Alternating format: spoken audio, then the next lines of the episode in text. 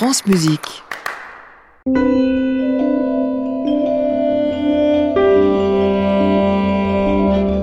Bonsoir à tous, bonsoir Émilie. Bonsoir Rodolphe. Nous sommes ensemble jusqu'à 22h pour l'actualité du disque et ce soir au programme Des préludes pour violon et piano et puis la musique de Tonu Korvitz mais avant, avant, je n'ai même pas besoin de vous dire le compositeur. On va le reconnaître. Ah, je suis sûre.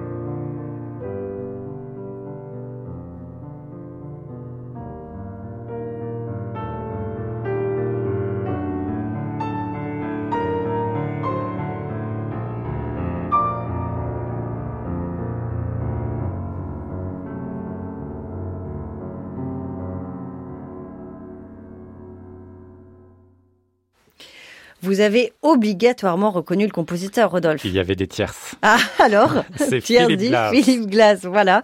Et son troisième concerto, joué par Alexei Botvinov. C'est au programme d'indice porté par euh, le violoniste Daniel Hope, musicien très intéressé par la musique de son temps. Alors, plutôt les minimalistes et les néoclassiques. Il a enregistré Max Richter, Ludovico Einaudi, Michael Nyman. Pas un musicien qui aime les esthétiques les plus radicales, mais enfin, il profite de sa popularité pour faire connaître tout un courant d'aujourd'hui. Il est violoniste et il est aussi chef d'orchestre. Le pianiste, c'est Alexis Botvinov. Oui, Daniel Hope, et lui, joue du violon et dirige aussi l'orchestre, son orchestre, le New Century Chamber Orchestra, donc l'orchestre de chambre euh, du siècle nouveau. Il est à la tête donc de cette formation, quatre compositeurs, Philippe Glass, que vous avez donc entendu, et trois autres pièces enregistrées pour la première fois, un lamento de Marc-Anthony Turnage, une ouverture de Jack Edgy et un double concerto de Tandoun. Ah, vous voulez me faire plaisir Mais ce soir oui, petit cadeau pour vous qui êtes dans l'évitation depuis votre écoute de la Bouddha Passion depuis deux semaines. C'est Vous n'êtes jamais redescendu. Non. Eh bien, Daniel Hope est un ami de Tandoun Ah, depuis le début des a. années 2000. Donc, il lui a demandé un concerto pour lui et pour piano. On retrouve Alexei Botvinov, Daniel Hope au violon et à la direction pour ce double concerto.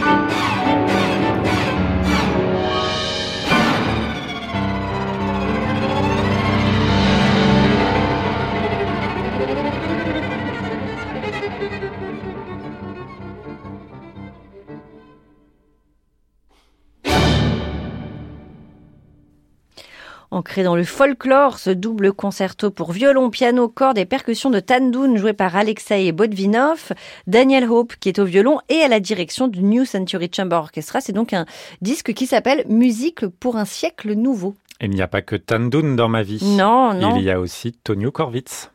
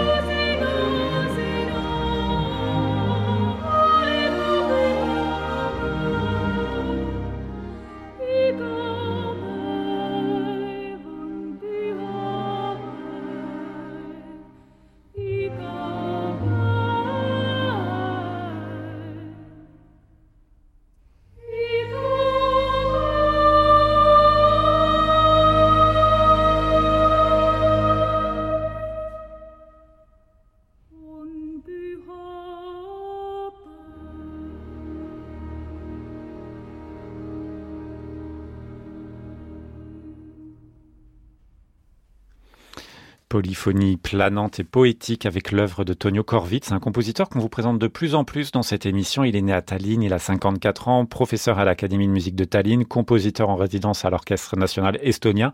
C'est un peu le compositeur officiel d'Estonie, mais sa musique n'a rien d'officiel.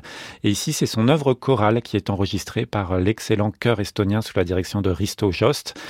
Alors il y a une pièce très importante dans ce disque, c'est la fin d'une trilogie, ça s'appelle Le vent, les airs, les ailes. D'ailleurs c'est une histoire d'avion. Émilie, est-ce que vous connaissez Amalia Marie Ehart non, je devrais? Vous peut-être. Ça a été la première femme de l'histoire de l'aviation à faire le tour du monde euh, en avion, sauf que malheureusement ça finira mal pour elle puisqu'elle ne va pas pouvoir passer l'océan Pacifique et on ne retrouvera ni elle ni son avion. Et c'est donc cette histoire qui a inspiré l'œuvre que vous allez entendre, qui s'appelle donc Une histoire des ailes. Et on est autour de cette... Euh, c'est une œuvre assez émouvante de Tonio Corvitz. C'est une pièce assez longue, hein, presque 40 minutes de musique. C'est euh, toujours le chœur de chambre estonien qui interprète cette partition.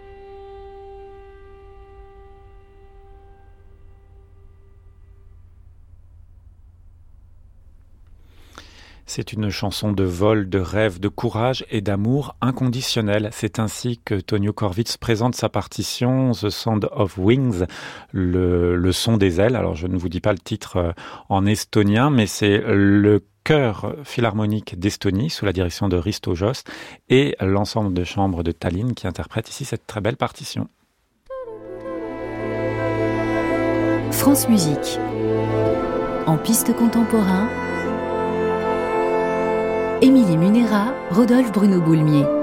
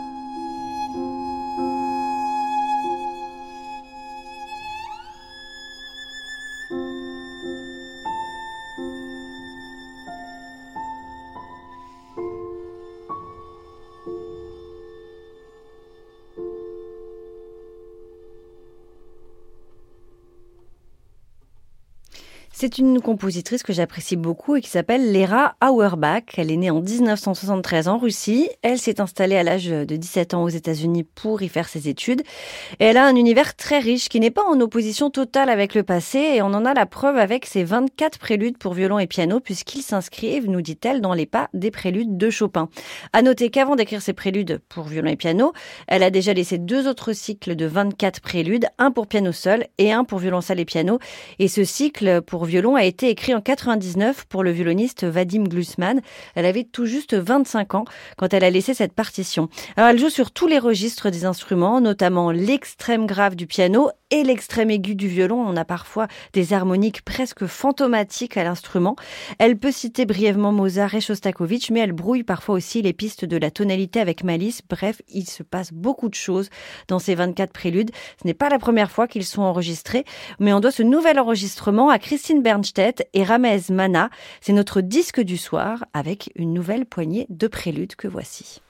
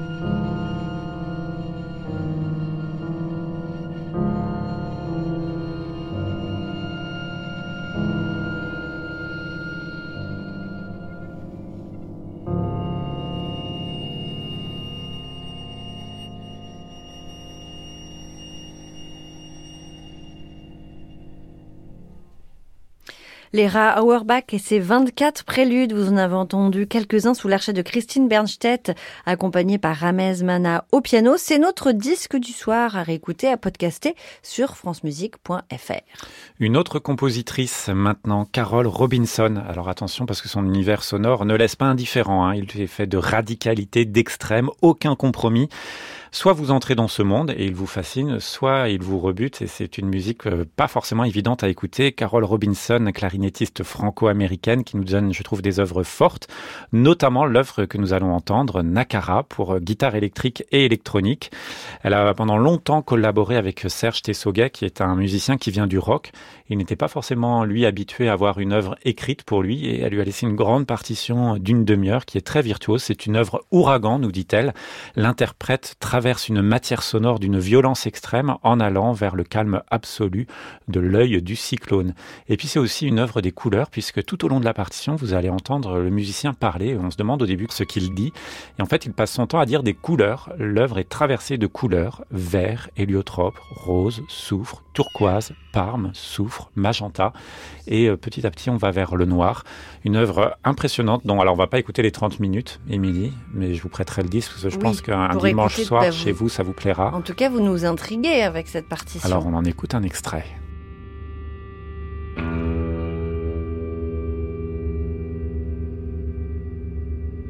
Jamais du noir, jamais, jamais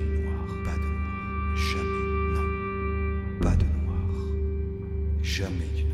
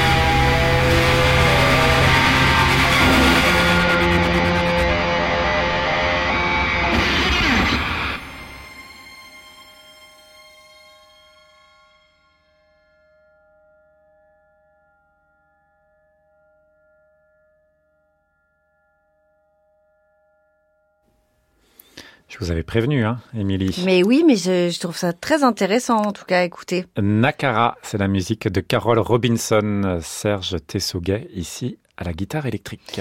C'est l'heure du journal de la création.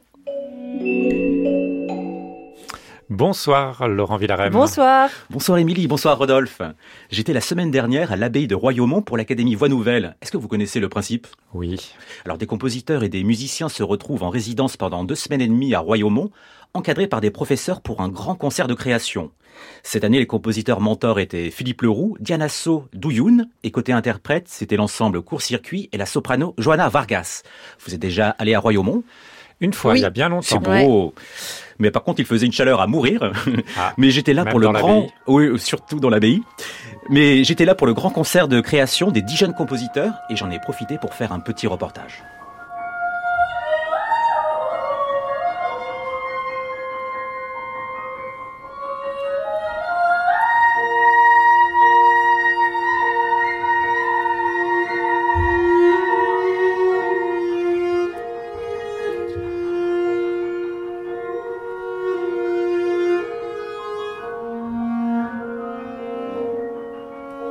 Jean-Philippe Wurz, vous êtes le directeur artistique de l'Académie Voix Nouvelle. C'est quoi la magie Royaumont Royaumont, c'est un écosystème hein, entre artistes, euh, services d'accueil, cuisine, restauration, jardin, environnement.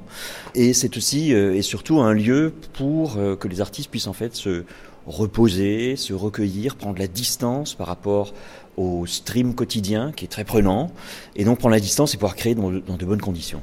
Le festival Voix Nouvelle, c'est à la fois une académie de composition et une académie pour les musiciens.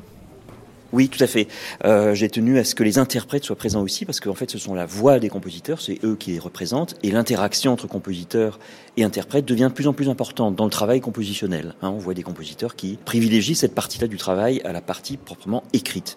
Donc, il faut qu'il y ait cette fusion, ce bouillonnement qui se passe pendant ces 15 jours de l'académie.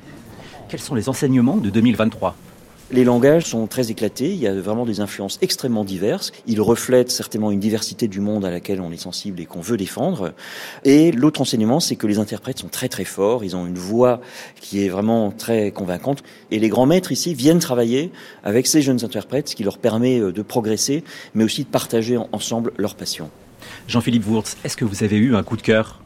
Oui, j'en ai, mais moi je veux blesser personne, donc je vais pas le dire, je le garde pour moi. Par contre, sachez que les coups de cœur sont aussi répartis via des commandes, parce que après l'académie, il y a tout un dispositif de commandes qui va continuer à accompagner les jeunes compositeurs et les jeunes compositrices.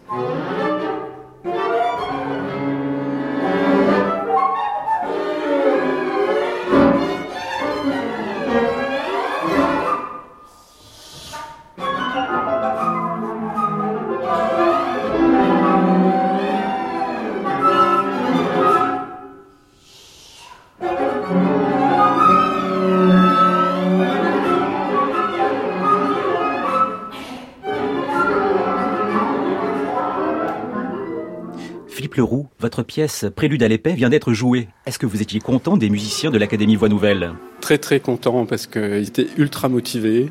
Ils ont travaillé comme des fous et comme on avait du temps ensemble, ça a permis de, comment dire de préciser des choses qui finalement le sont assez rarement parce qu'en général on a très peu de temps de répétition. Et là, bon, mais c'est bien. euh, On a vraiment réussi, je pense, à avoir une espèce de, lien assez fort entre les gestes qu'ils font et puis les sons. Et euh, non, je suis très content. Est-ce qu'il y a une magie Royaumont? C'est une double magie, c'est-à-dire que c'est un lieu extraordinaire dans le sens où on est totalement concentré là-dessus, on déjeune ensemble, on dîne ensemble, on travaille ensemble, on répète ensemble, on joue ensemble. On est vraiment au cœur même de la matière. Et puis, euh, alors après, euh, il y a une sorte de comment dire d'assaise à voir là, parce qu'on est enfermé quelque part. Enfin bon, moi je sais que je dors très mal quand je suis à Royaumont, mais euh, ouais, il y a une magie, une double magie quoi, dans les deux sens.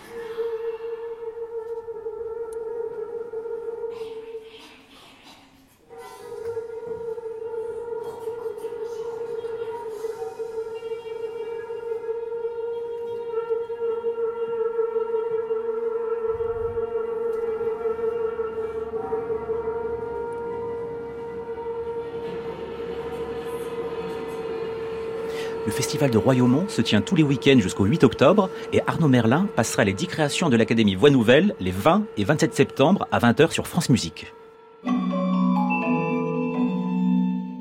Je ne pense pas me tromper, mais on habite tous ici la rive gauche à Paris. Mm, Oui. Oui. Révèle des secrets. Bravo. Connaissez-vous beaucoup de salles de concert rive gauche? Euh, Balblomet. C'est une salle de plutôt genre, concert. ça. Oh, bah, il y, a- il y a de tout. Il y a de tout. Eh bien, je voudrais vous parler d'un festival qui s'appelle justement Festival Musique Rive Gauche. Ah, Les concerts se déroulent à la mairie du 14e arrondissement et dans le conservatoire du 14e. Et c'est la deuxième édition de ce très beau festival. On a posé une première question à sa directrice, Colin Vanderberg. Quelle idée? Pourquoi avoir créé Et quelles sont les difficultés de créer un nouveau festival contemporain? Mais oui, quelle idée La première édition de Musique Rive Gauche s'est déroulée en 2021. Il nous a paru essentiel de développer un événement ambitieux sur la rive gauche parisienne qui souffre d'un déficit d'offres musicales. Nous n'avons jamais autant entendu parler des musiques de création, mais nous réalisons en organisant notre festival que le public est toujours à conquérir et que les soutiens des collectivités sont timides et fragiles. Cependant, il est important d'offrir des possibilités de diffusion à des compositrices et compositeurs vivants. Donc difficile, oui, mais une fabuleuse équipe produit ce festival. Je les cite car sans eux, le festival n'existerait pas. Aude, Marie, Béatrice, Cécile, Céline, Mariana, Aurélia, Luca, Axel, Thomas et Émile. L'essentiel aussi est d'avoir à ses côtés des mairies convaincues, celle du 13e en 2021 et celle du 14e que nous remercions chaleureusement pour leur engagement cette année. Et la ville de Paris, bien sûr. Cette année, le festival Musique Rive Gauche met à l'honneur la musique de Joséphine Stephenson avec deux concerts. L'un vendredi avec des arrangements de chansons de Laura Cahen et Evergreen, et l'autre samedi avec une création mondiale donnée par Id Giardini et Fiona McGowan. En 2021, nous avons contribué à faire découvrir en France la compositrice américaine Caroline Shaw. Nous avons adoré construire ce portrait avec elle, avec qui nous pouvions échanger. Nous avons réalisé deux choses. Que l'équipe féminine que nous sommes s'est retrouvée dans le fait de défendre et mettre en lumière les compositrices et interprètes femmes, et que nous souhaitions mettre en avant des profils de compositrices touche à tout et de mêler autant que possible ces musiques à d'autres genres musicaux. Joséphine Stephenson est la synthèse de tout cela. Un pied dans les musiques actuelles, c'est elle qui est derrière les arrangements du dernier Damon Albarn, mais la maîtrise aussi des éléments de langage de la musique écrite. Elle compose pour la musique de chambre.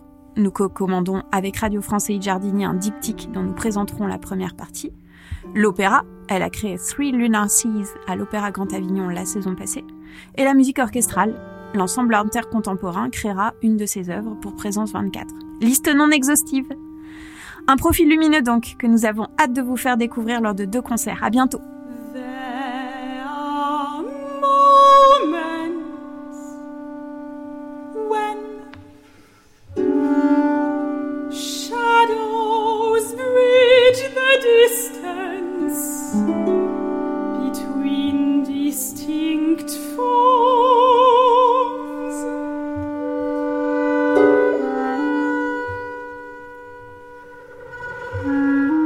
Le festival Musique Rive Gauche se tient les 22 et 23 septembre à la mairie du 14e arrondissement.